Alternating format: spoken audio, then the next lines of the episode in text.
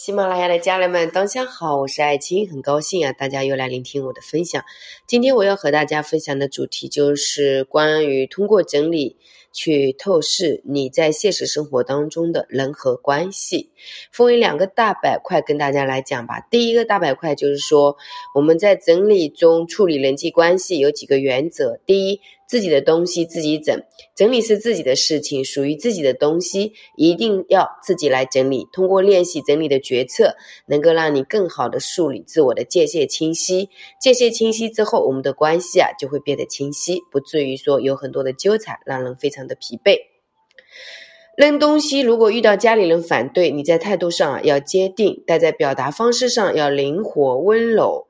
因为每个人的境遇不同，你都不知道你的父母这一辈他经历了什么样的事情，他为什么这么执着，不愿意让你去扔东西。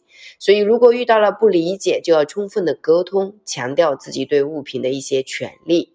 然后呢，让父母尊重你，你呢也学会尊重他们，这样呢，慢慢的老人家也是会理解的。不要过多的强势，这样反而导致关系会出问题。别人的东西不干涉，属于呃，应该说属于别人的物品，尽量的让本人来负责整理，而不应该由你来决定。这样呢，你等于说手伸的太长，反而会让别人变得没有力量。尤其是小朋友的东西，父母常常很容易越界，让他自己整理，可以培养他的责任感。不要跟他说这个不行，那个不行，这个扔那个扔啊。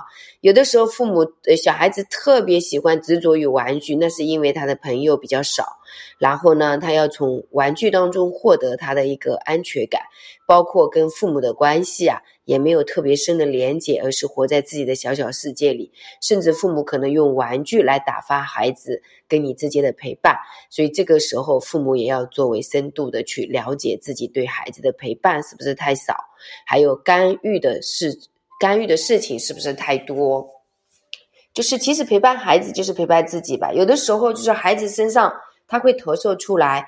你过去的自己，就说你对孩子如果不信任，一直都否定孩子，也是你无法接受自己的阴暗面哦。所以作为家长，真的这部分要去理解，要去了好好的，就是自我探索，把人和东西分开。这个原则对于处理别人送的礼物非常有效。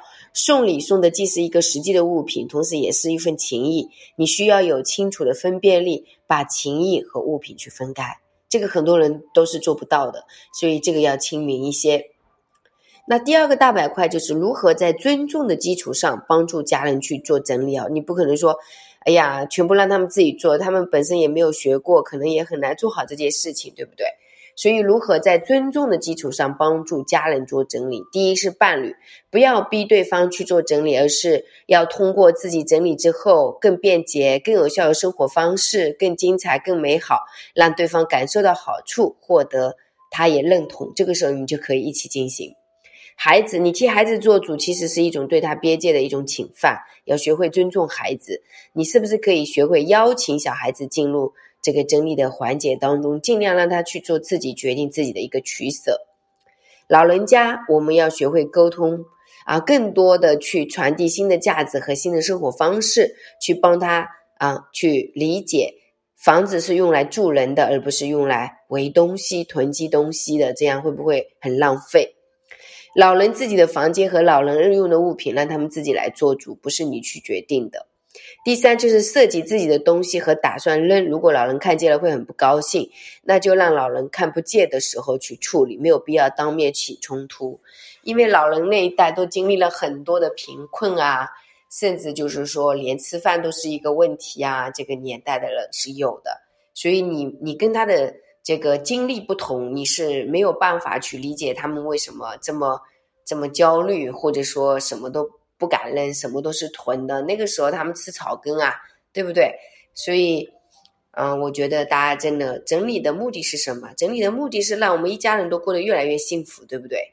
所以不要让整理变成负向的一个行为，而是要让它变成一个正向的一个决定和行为。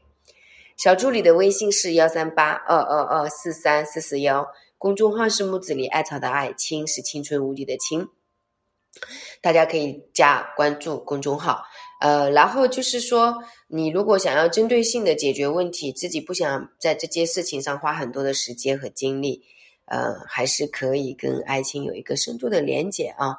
因为我们通过整理是可以让生活变得更加轻盈，让自己变得更加亲密，不至于把生命的时间浪费在无谓的事情上，好不好？谢谢大家。